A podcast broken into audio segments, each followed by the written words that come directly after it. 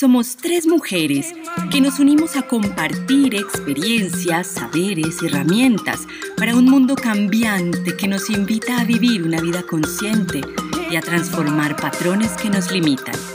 Esto es Alquimia para el Alma.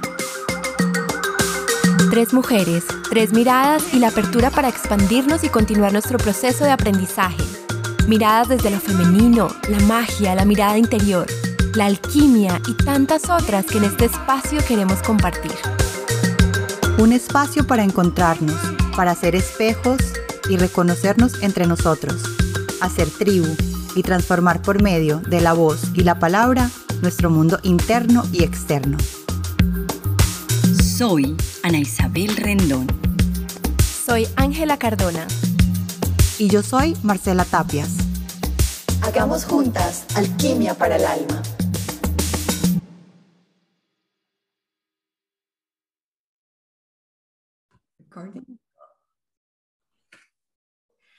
Bienvenidos a nuestro segundo capítulo, eh, episodio de Alquimia para el Alma, que hemos titulado La alquimia como un acto de amor propio.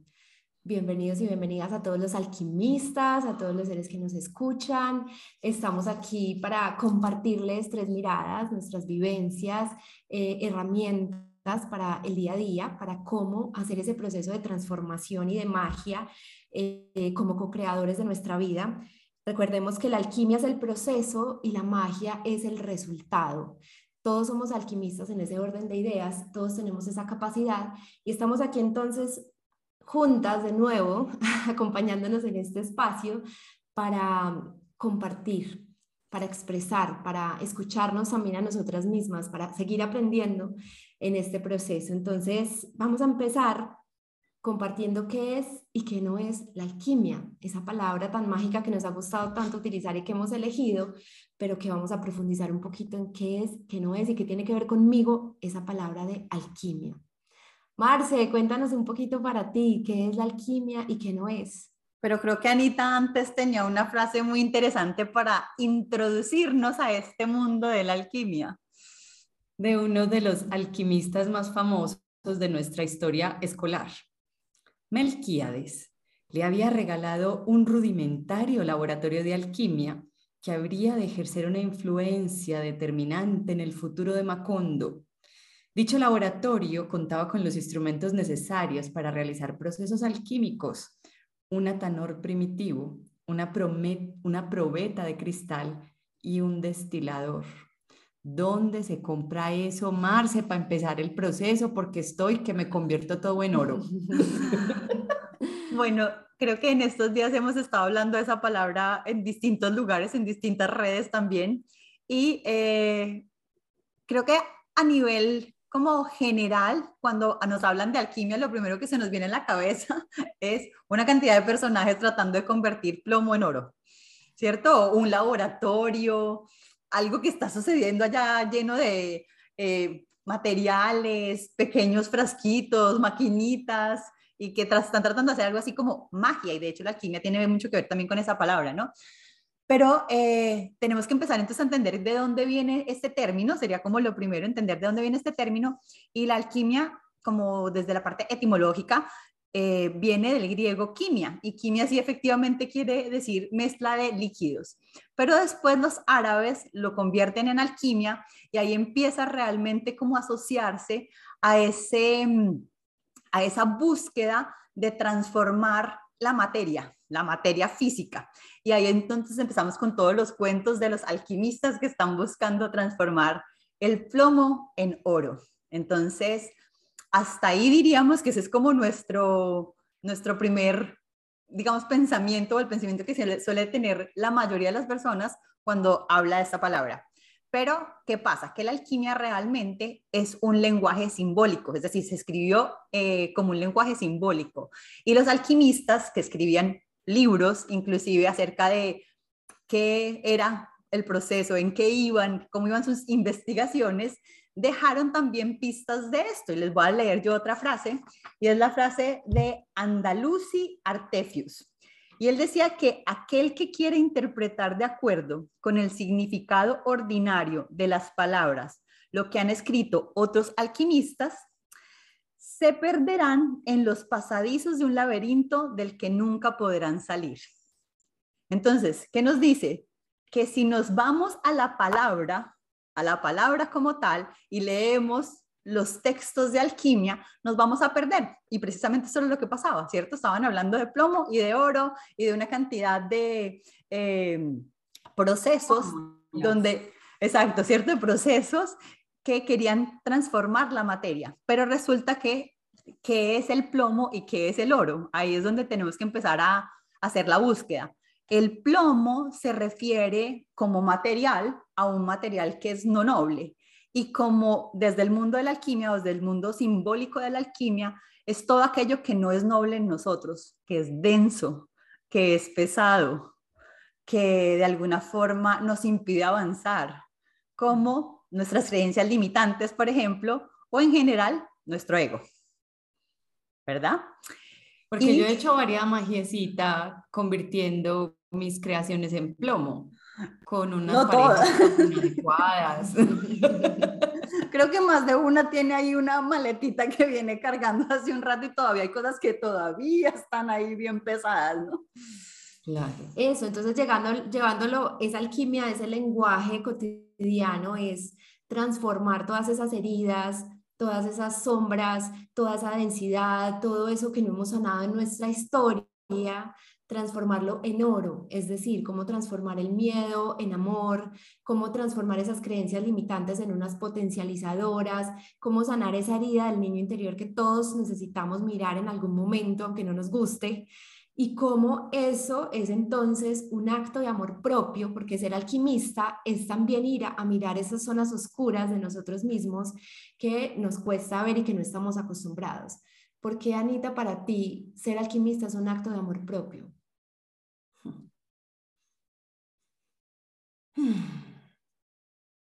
Porque me permite tomarme enterita. Con frecuencia en mi proceso digamos que yo he querido quitarme esa maleta de la que estás hablando tú, ¿cierto? Entonces tengo una creencia que me limita y yo sé, ¿cómo me quito esto?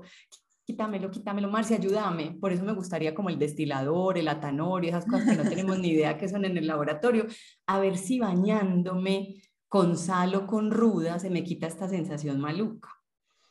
Y eso puede contribuir en algo, pero si no pasa por un proceso mucho más juicioso, o de revisión o de contención de todo lo que yo soy, tal vez en esa resistencia permanezco en el plomo, en lo pesado, en lo que me molesta, porque he descubierto entonces que para hacer magia, pues yo debo, no sé, como tenerme completica, aceptarme completica. Abrazarme, con esas luces, con esas sombras.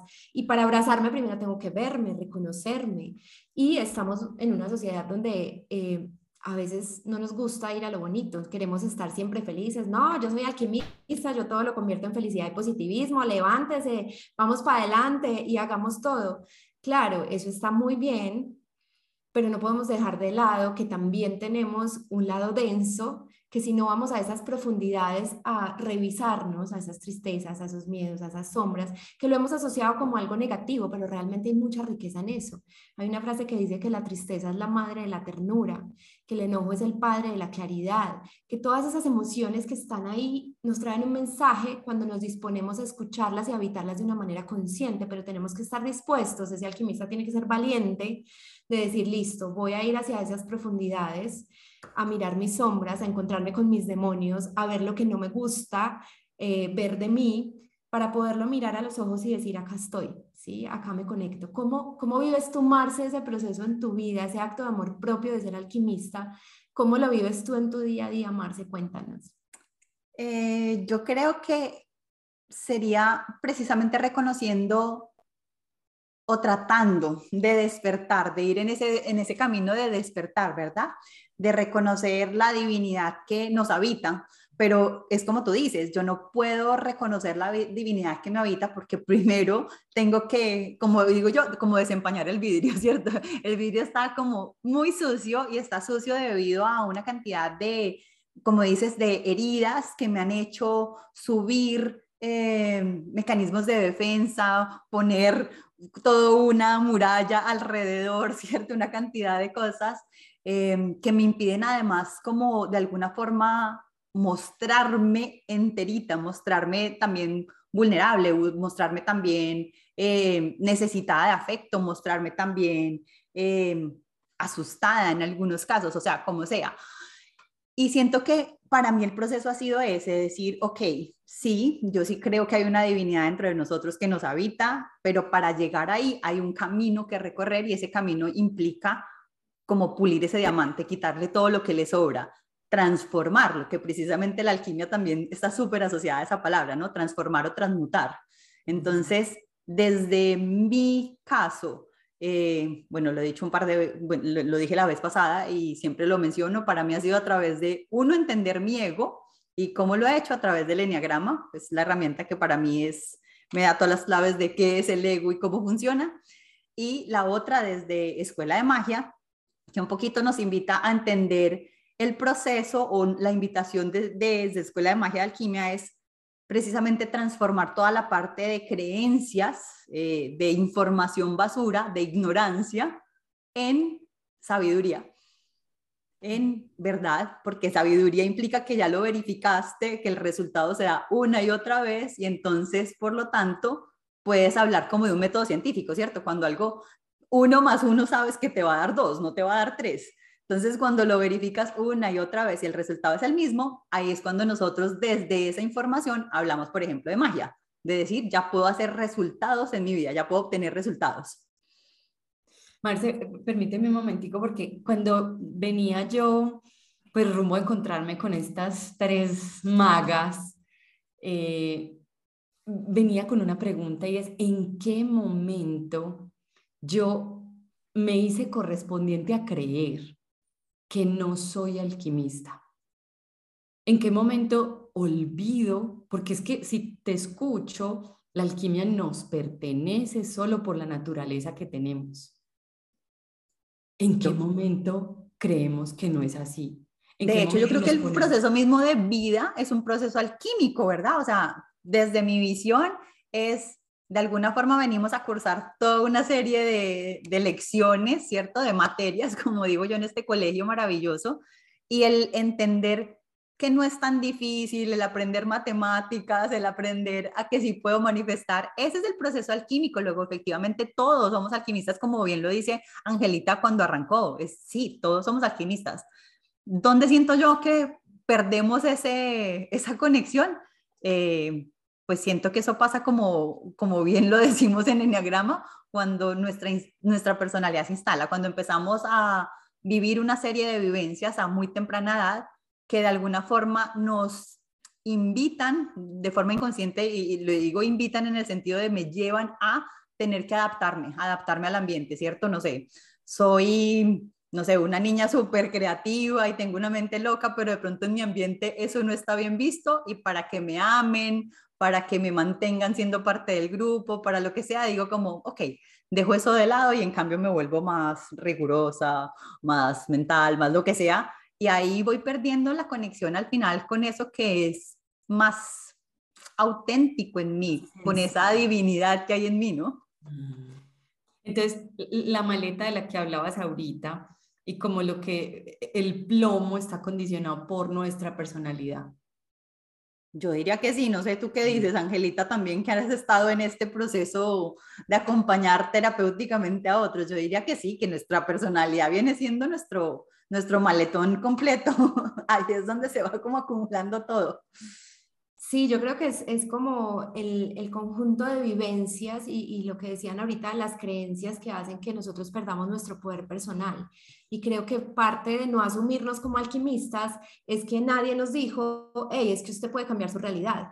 Sino que nos dijeron todo lo contrario, tú no puedes, tú no eres capaz, es que qué fea eres, es que mira cómo te vistes, es que deberías ser como tal persona. Y yo creo que aquí viene el punto que porque unimos eh, la, alquimia y el, el, programa de hoy con el tema del amor propio, que fue uno de los que más ustedes nos pidieron y nos dijeron, bueno, necesito trabajar en seguridad en mí, la autoconfianza, porque no soy capaz de tomar decisiones, porque me cuestan mis relaciones poner límites, o sea, muchas cosas tienen que ver con este amor propio y es toda esa programación que traemos de, de, no ser capaces. ¿Por qué? Porque estamos en un sistema donde, donde aún estamos transmutando esa densidad de, que nos han dicho desde pequeños y por eso el niño interior siempre lo traemos a colación, porque es que ahí es donde se graba esa información y cuando somos adultos, es, es, decir, ok, yo recibí esta información, aquí la tengo, pero el alquimista dice, yo tengo el poder de transformar esto, no tengo que morir así, ¿cierto? Y hay muchas personas que nos están escuchando que pueden decir, uy, sí, yo nunca he hecho terapia, pero entonces yo sí he hecho alquimia, porque yo, por ejemplo, eh, cambié mi vida y dejé de, tener las mismas relaciones de pareja repetitivas. Y de pronto no sabía que era un alquimista, pero lo, lo hice, ¿cierto? Entonces, cuando tú te empoderas de eso y empiezas a ver que hay muchas maneras y lo haces consciente, aumentas ese poder y esa capacidad de buscar herramientas que para ti resuenen, porque hay miles, y hoy en día sí que hay miles de herramientas, tenemos a nuestra disposición una cantidad de, herramientas, psicología, coaching, PNL, enneagrama, magia del amor, eh, bueno, muchas filosofías, eh, medicinas. medicinas muchos caminos, o sea, hay tantos caminos como seres humanos. Yo he recorrido como 500 porque me encanta explorarlos todos y profundizar en todos.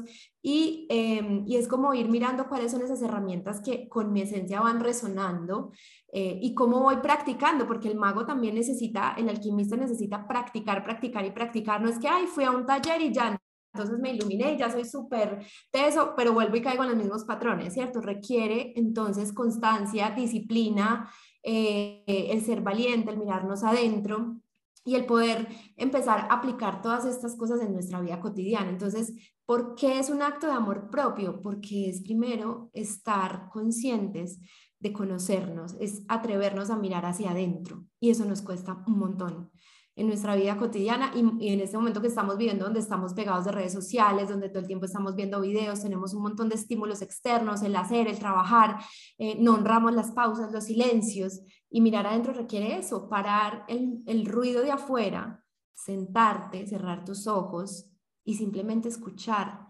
esa vocecita del ego, pero también esa voz de la divinidad que también me está queriendo decir un montón de cosas.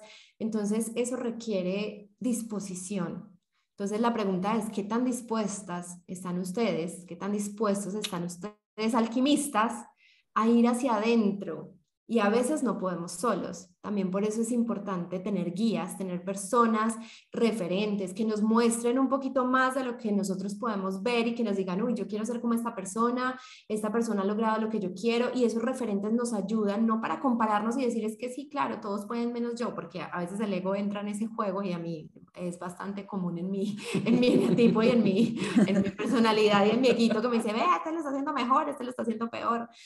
Y es, en vez de compararnos, es decir, yo voy en mi camino y qué rico que esos referentes me apoyen en mi proceso de alquimia. Entonces también rodearnos de personas que yo vea y diga, wow, admiro este ser, admiro cómo es, admiro cómo se expresa, admiro lo que ha hecho con su vida, porque realmente eh, podemos hablar muchas cosas, pero lo que se ve en la coherencia de esa persona, yo por ejemplo admiro a Marce, admiro a Anita y por eso digo, quiero aprender de ustedes a través de este podcast y mil cosas más, porque es, es eso, es como desde ese amor propio, buscar también esas herramientas y abrirnos a recibir y darnos cuenta que todos somos maestros y también todos somos aprendices. Me encanta lo que acabas de decir y lo has dicho dos veces y efectivamente siento que al final todos somos aprendices de magos y precisamente el hecho de poder, em, como tú bien lo dices, em, ir adentro, que es el mayor acto de amor propio también para mí, ir adentro, observarnos, decir, qué me está pesando y qué necesito transmutar, qué, son las, qué es ese plomo que necesito soltar para poder volar más alto, para poder tener resultados más satisfactorios, em, también me lleva a precisamente a, a, eso, ¿no? A enfocarme en los resultados. Una cosa que a veces se nos olvida es que estamos tan en el proceso metidos como en el día a día metidos, que es también como, ok, revisemos qué que sí nos está funcionando, como tú lo decías, de pronto me salió de chepa y lo traigo, no sé, ya incluido en este morral que traía para esta vida y es algo que ya traigo per se, pero de pronto también lo puedo aprender a ser más consciente, a ser más como, hey, lo puedo repetir muchas veces, no solamente me salió una vez, sino lo puedo repetir muchas veces. Y una de las, digamos que de los ejercicios que para mí ha funcionado y que tiene que ver con el tema de hoy, es revisar ¿qué quiero transformar en mi vida? Siendo como muy juiciosa, es decir, quiero transformar mi salud. Ah, bueno, entonces en la salud, ¿qué estoy haciendo y qué resultado quiero obtener? O sea, ¿estoy, estoy logrando magia o no estoy logrando magia? Y para lograr esa magia, ¿cierto? Ese proceso alquímico, ¿qué necesito hacer en, en ese proceso? Precisamente, no sé, de pronto necesito hacer más ejercicio, eh, hacer más pausas, como dices tú, darme... Eh, un, poquito como hacer un escáner corporal día a día y decir como qué necesitas cuerpo y qué no necesitas hoy. Eh, o no sé si es en el lado financiero, que también es un tema que suele ser muy común, es no estoy teniendo la abundancia que quiero tener. Ok, ¿por qué? ¿Qué me está faltando dentro de ese proceso? Porque es un proceso, como lo hemos dicho, para que se dé ese resultado de magia en mi vida. Entonces, creo que ahí tocaste un punto que es súper lindo porque al final de cuentas siempre vamos a tener que voltear la mirada hacia nosotros y con todo el amor del mundo, porque esto no se trata de darnos palo, eh, es decir, ok, hay cosas que todavía no sé, en las que todavía tal vez no soy tan bueno y puedo aprender de otros, ¿no? Puedo buscar la ayuda de otros, puedo buscar a otros que sí estén haciéndolo, que digo, wow, qué chévere, ahí hay algo que me puede tal vez inspirar y desde ahí puedo aprender una herramienta o un pedacito de información o lo que sea y empezar a mejorar mi proceso para que ese resultado vaya siendo mejor y mejor y mejor. Marce, y con eso que dices, yo les quisiera hacer una invitación a las personas que nos están viendo o escuchando, y es hacer una lista de qué situaciones quiero transformar en mi vida, qué siento en este momento que se está repitiendo una y otra vez y que no logro como encontrar por dónde salirme de ese camino. Eh, como decías tú, eh, no sé, mi cuerpo, mis síntomas físicos, o tal vez mi relación con la abundancia, o tal vez el éxito, como que siento que no logro lograr ese éxito o expresar mi ser de la forma que quiero, o mis relaciones, una y otra vez repito, relaciones donde, eh, entre comillas, lo que llamamos, entramos en dinámicas tóxicas, en donde no hay crecimiento, sino que nos estamos antes haciendo daño, o, o, no sé, como en qué aspectos de mi vida necesito y, y, desde hoy hagamos conciencia de eso, hago esa lista de cuáles situaciones en mi vida quisiera transformar y cuál es ese punto A en el que estoy y el B al que quisiera llegar. Y desde ahí es como empezar a abrir la mente y tener esa llave para, para que el camino empiece a mostrarme la vida misma como sabe, el universo me va mostrando esas señales de, bueno, ¿por dónde empiezo con este camino? ¿Qué necesito transformar en mí? Es una, es una de las primeras invitaciones que yo les hago a mis pacientes en consulta y es, hazme una lista de tus situaciones también inconclusas. ¿Qué no has sanado? ¿A quién te falta por perdonar? Eh, qué situación de tu vida fue difícil, traumática y creíste que guardándola debajo de la tierrita se iba a sanar, pero necesitas hoy traer aquí al frente. Em, tráeme esas situaciones que duelen y que son densas y que no quieres ver para que hoy las podamos mirar desde el amor y desde ahí la podamos transformar. Entonces, claro, eh, es un proceso que, que, que, nos requiere estar abiertos de corazón. Y un nivel de valentía, porque nada más tú haciendo la pregunta, yo ya la escribí, y ustedes, pues si quieren la escriben o si no, la descargan de un documento que vamos a tener disponibles para ustedes en nuestro sitio de Instagram. Eh, ahí cerca la biografía tenemos un link tree donde lo vas a poder descargar. Pero ya la sola pregunta, porque lo que yo me encuentro con recurrencia también en consulta es, aparte de quítame esto, es eso no soy yo es que yo, esa persona que fui en esa situación, con esa relación, esa no era yo. Y casi que cuando recojo eso que me dice, situaciones inconclusas, cosas que no me están funcionando bien, eso sí soy yo, pero yo no soy solo eso. Soy eso y más que eso. Y esa es la puerta que se abre. Porque miren qué belleza, transformar no es empezar de cero. Me encanta cuando la gente me dice, es que yo quiero empezar de cero, y yo, pues que no puede, ¿cómo, pues, cómo vamos, podemos renacer? Podemos hacer metáforas de morir cosas nuestras para nacer otras, pero eso jamás va a empezar desde cero. Inclusive nuestra vida no empieza desde cero, tenemos 50-50, papá, mamá, toda esa información ahí.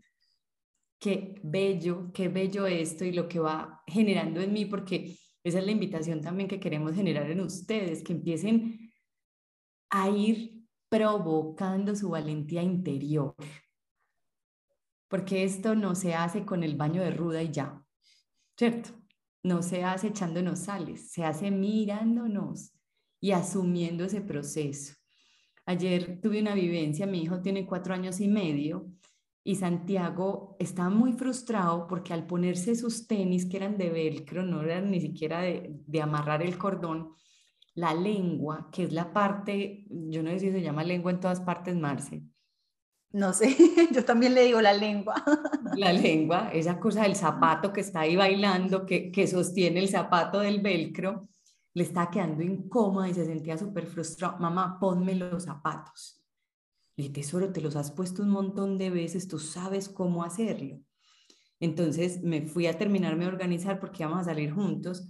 Cuando lo oigo hablándose a sí mismo, es que tú no puedes, es que no sé qué, es que tú no vas a, hacer eso cómodo. Y estaba diciéndose un montón de cosas imposibilitadoras. Y yo le decía, amor, ¿me estás hablando? No, mamá, me estoy hablando a mí mismo.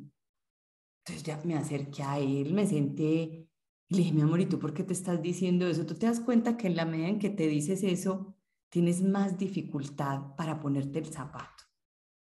Vas a tener que respirar un momentico. Mamá, pero es que pónmelos tú. No te los voy a poner, porque tú ya lo sabes hacer. Sentemos, bueno, él llevó eso hasta la máxima de su emoción, me dijo que yo no le ayudaba en nada, que le pidiera perdón. El caso es que al final, cuando encontró calma, encontró cómo programar otra vez y decir, bueno, yo sí puedo, bueno, yo lo he hecho otras veces y yo estaba ahí para acompañarlo. Fue hermoso como después, en medio de la conversación, ni siquiera se dio cuenta cómo se amarró el zapato y logró ponérselo bien y cómodamente. Y qué mejor ejemplo que ese para cuando nosotros dejamos de resistirnos, ahí logramos encontrar oro y ver cosas mucho más fácil. Cuando no hay resistencia, no hay esa carga emotiva tan alta. Simplemente nos abrimos espacio a la magia. Mm, qué alquimista, qué maestrico.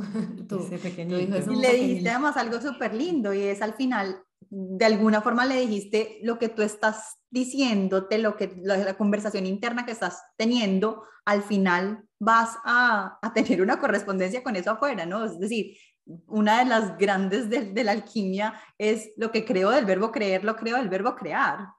Es, si me lo creo aquí, no hay forma de que afuera tampoco lo manifieste. Entonces, es, la alquimia es eso, ¿no? Es revisar qué, qué tipo de resultados quiero tener, porque al final de cuentas somos nosotros los que estamos sembrando continuamente y la cosecha es clarísima cuál se va a tener. A veces no queremos hacernos cargo de eso, de que fuimos nosotros los que sembramos, ¿no? Los que hicimos el procesito y al final el resultado no me está gustando tanto, pero parte de la alquimia es decir, sí, lo sembré y así como lo sembré y esta cosecha no me gustó, entonces puedo también sembrar una totalmente distinta. Total. Total, chicas, y les tengo una pregunta eh, personal a cada una de ustedes. Cuéntenme, cuéntenos, contémonos, ¿cuál ha sido una, un proceso alquímico que digamos, uy, Dios mío, yo pasé de ser esto a hacer esto a través de la alquimia que yo hice en mi proceso? Un, un ejemplo que queramos compartir hoy. ¿Quién quiere empezar? Estás ahí pensando, pensando, pensando. no porque no quiera compartir, sino porque todavía estoy pensando como... ¿Cuál de todas, cuál de todas, cuál de todas? sí. Uy, yo sí me acuerdo, chicas. Yo, yo digo que yo tengo una maestría y un doctorado. ¿Cierto? ¿Tengo cara de doctora o no? Doctora. Total. En, en soltería. Mm. En soltería. Yo me hice una maestría y un doctorado en soltería. Y un día jugando, jugando con una amiga en un restaurante, cogimos el individual que nos ponen para, para recibir el plato y escribí cómo quería que fuera mi pareja.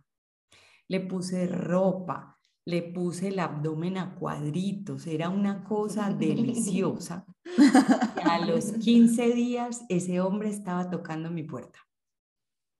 Literal, o sea, te llevaba pizza. Figurado, figurado. Wow. A los Y 15 fue- días. Sí, sí, sí. Eso se llama magia express. Sí, ese fue un proceso rápido. Y fue muy impresionante porque cuando no estoy, Marce, familiarizada y eso, y eso también hace parte de la conversación que yo traía para esta sesión y es, ¿en qué momento creí que no puedo hacer magia? ¿Cierto? Entonces, ay, no, yo creé esto. Ay, no, esto es igual, eso fue responsabilidad mía. No, de esto tan bueno no dan tanto, en serio. Y entonces fluctuamos entre eso. Resulta que me tocó afinar un par de cositas en la lista. Yo siempre digo que hay que tener mucho cuidado con lo que se pide, ¿no? Porque el universo es súper Literal. literal. sí. Además, expedito, fue muy rápido. Yo tenía una apertura y una voluntad para eso, que bueno. El caso es que ese fue un momento en el que no solo hice magia, sino que me asusté de la magia. Ya después me he ido entrenando y afinando en recibiendo aquello que creo, porque ya estoy más consciente de las formas que le doy aquí para crear la realidad, ¿cierto? Pero esa fue maravillosamente impresionante. Ahora veo las solteras haciendo la lista, pilladas. Esto va a ser Pues producto de a otro mí también me capítulo. funcionó, a mí también me funcionó y en otro capítulo seguro lo ampliaré. Porque hay que afinar la lista. No vayan a creer Sí, que es sí, solo sí. lista, hay que afinar la Ya lista. hemos recorrido los ensayo y error de muchas cosas que nos, nos han pasado, ya A- vamos a darles tips. Aprendan de mi doctorado.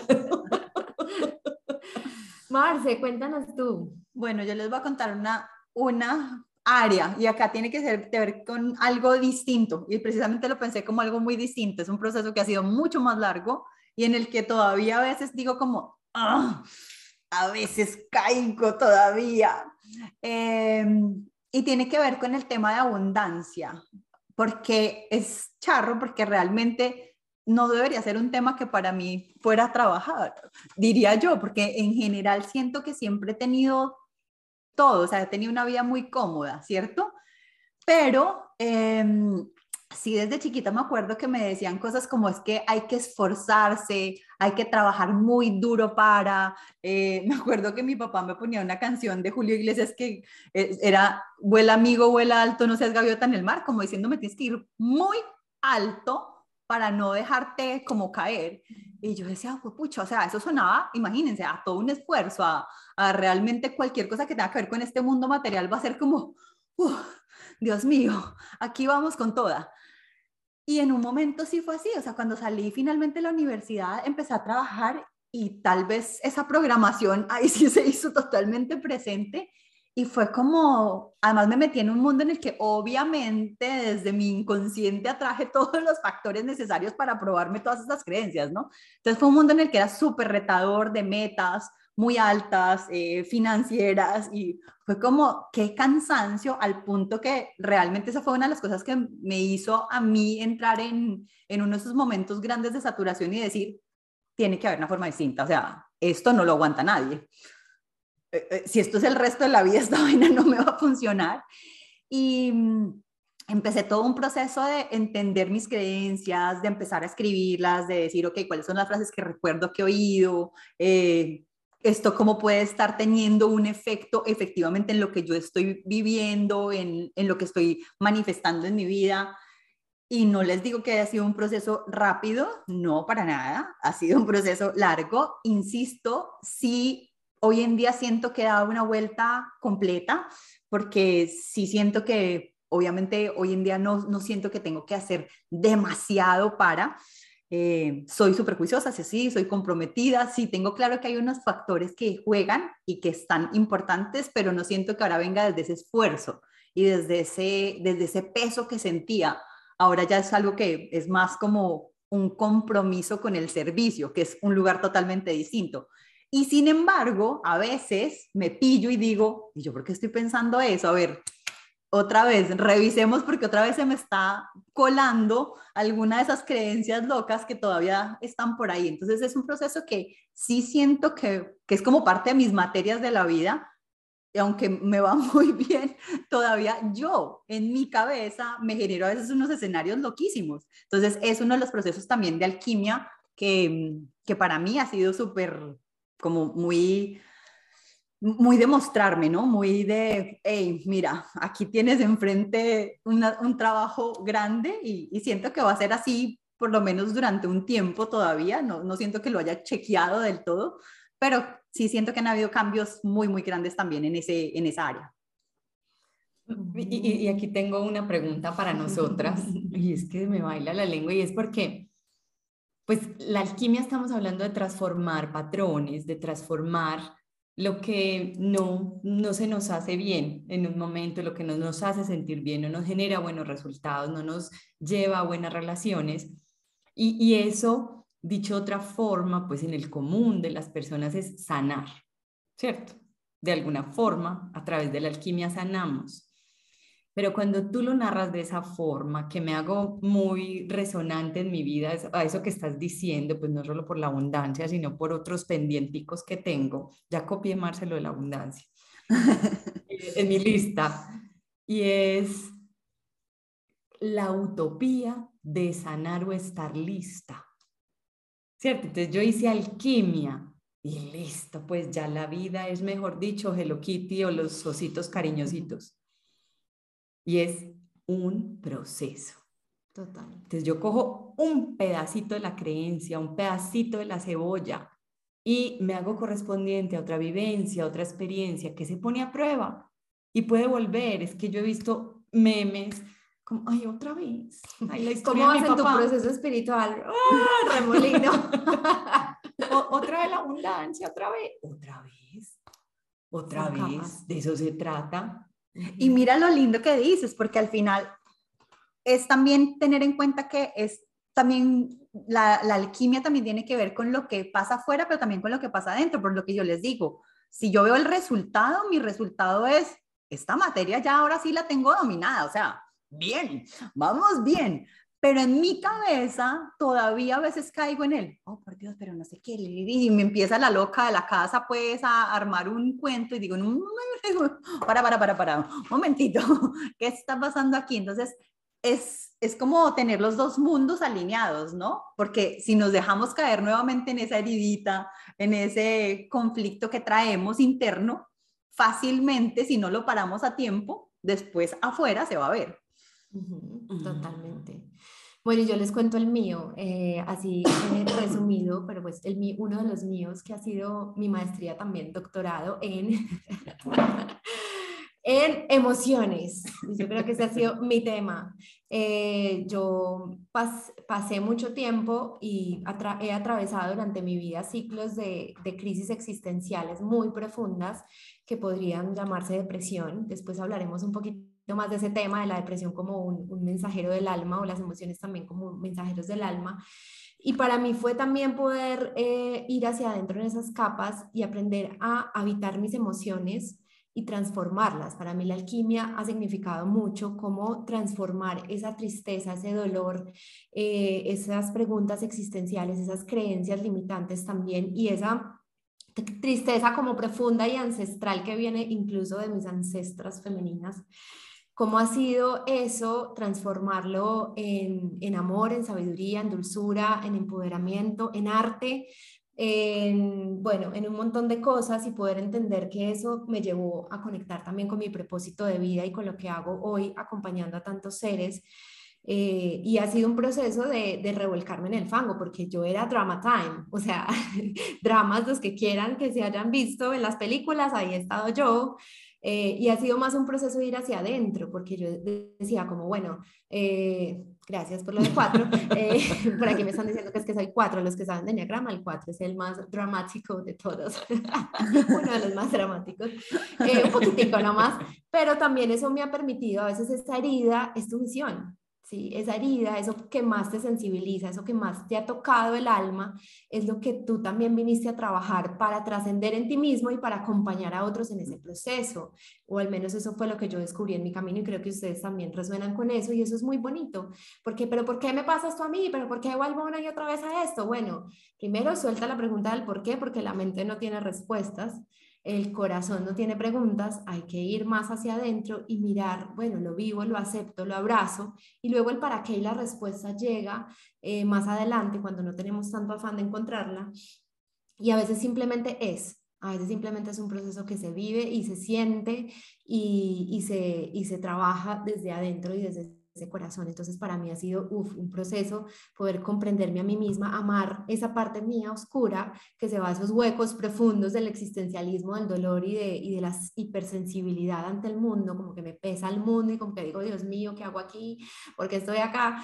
Pero he podido transformar eso de una manera muy bonita y entonces es, es, es esa, esa alquimia que me ha, me ha costado eh, trabajo, tiempo, energía, dinero, he invertido muchísimo en mi proceso personal y ahora puedo decir, uy, no es que ya lo domine o que ya no vuelva a estar triste, no, es que ahora cada vez lo atravieso desde el amor y es un poco más, eh, digamos, entre comillas, fácil, ya sé diferenciar cuando es una tristeza, cuando es un drama, cuando me salgo rápido de ese drama para no engancharme, cuando me dejo ser en mi tristeza y la dejo fluir amorosamente y la transformo, simplemente dejo que las lágrimas que son amor hecho agüita bajen por mis mejillas y me abrazo en ese momento.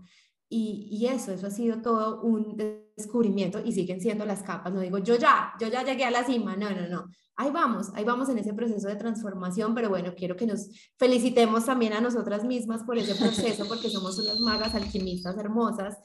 Y, y que cada uno de ustedes que está ahí también se abrace, se felicite por todo lo que ha logrado en su vida en este momento, como que para un momento y también haz otra lista diferente en donde puedas decir, uy, yo he hecho alquimia en este momento de mi vida, en esa relación de pareja, en esta situación laboral, en este tema de salud. Eh, todos hemos hecho esa alquimia, entonces reconozcamos también y honremos ese alquimista que todos llevamos dentro hoy. Esa también es la invitación y, y los felicitamos a todos los que nos están escuchando, alquimistas maravillosos, y que sigamos en ese camino.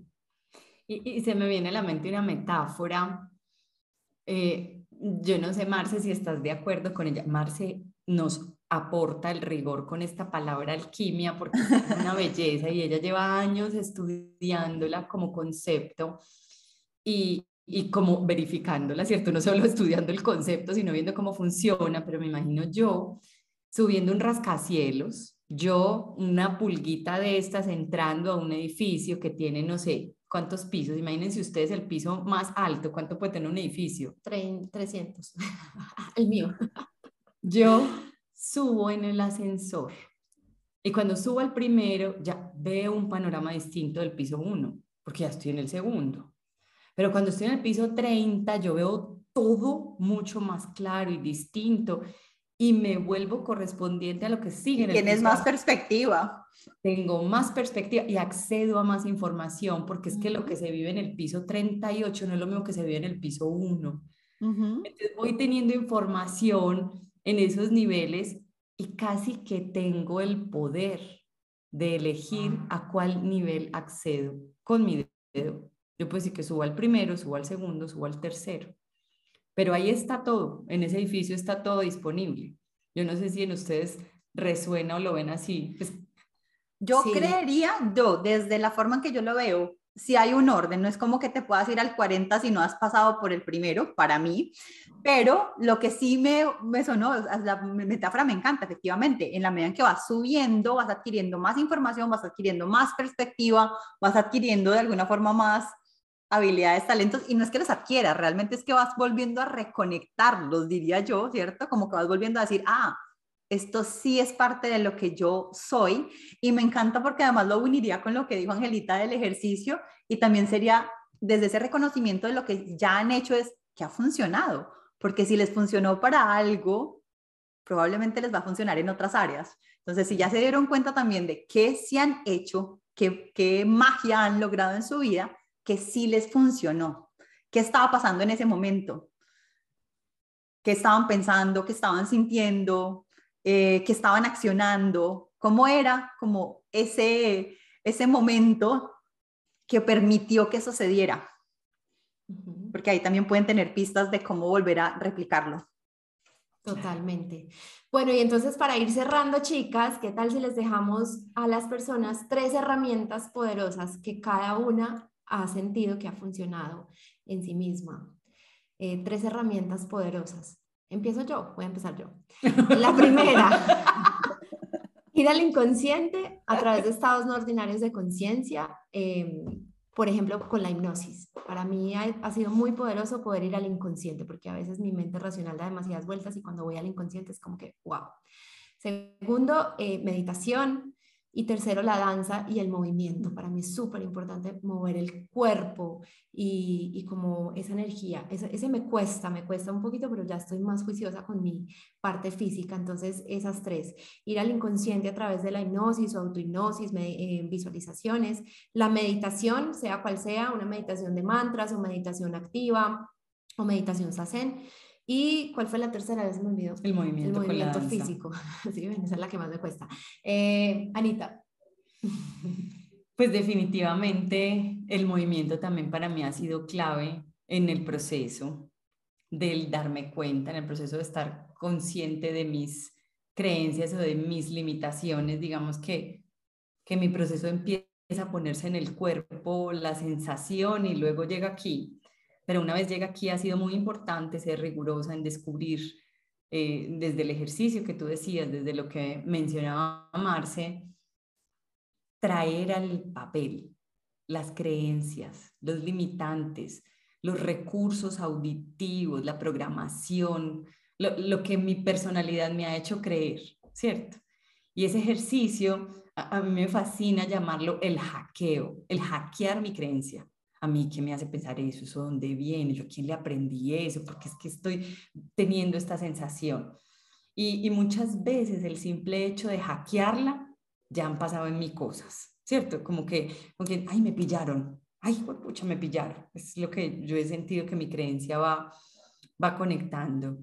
Y, y también la tercera podría ser también la meditación o el estar en pausa permitiendo que eso de lo que me di cuenta en el ejercicio de hackeo se va poniendo en mi cuerpo. Miren que, que casi como que ese esquema me lleva a lo mismo, ¿cierto? Cuerpo, mente y otra vez eh, volver a la meditación para conectar nuevamente en mi cuerpo o el proceso pues de integración.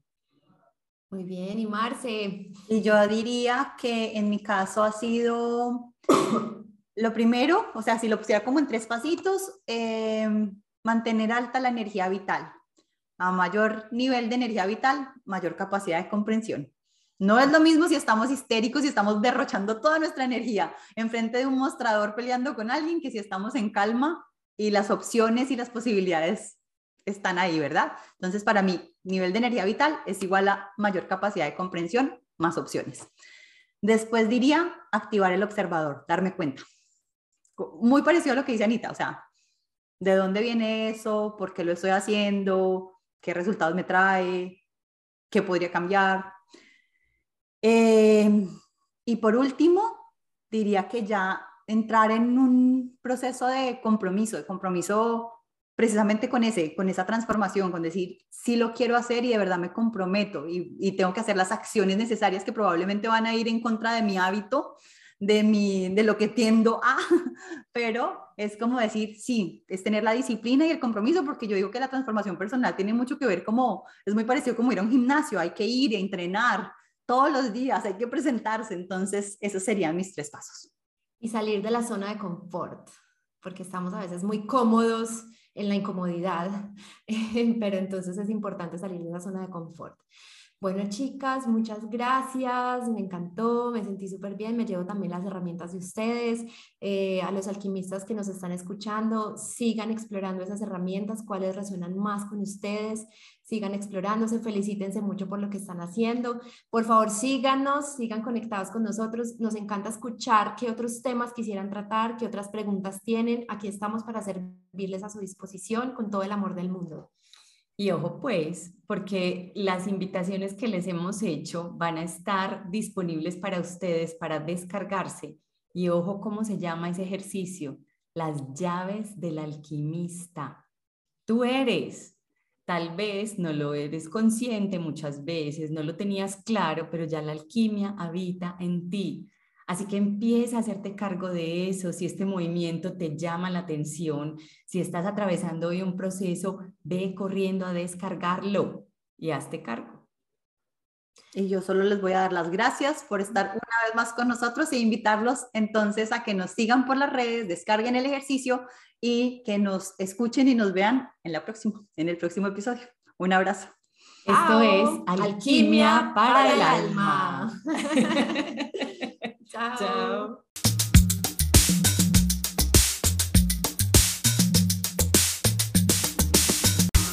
Soy Ana Isabel Rendón. Soy Ángela Cardona. Y yo soy Marcela Tapias. Hagamos juntas alquimia para el alma.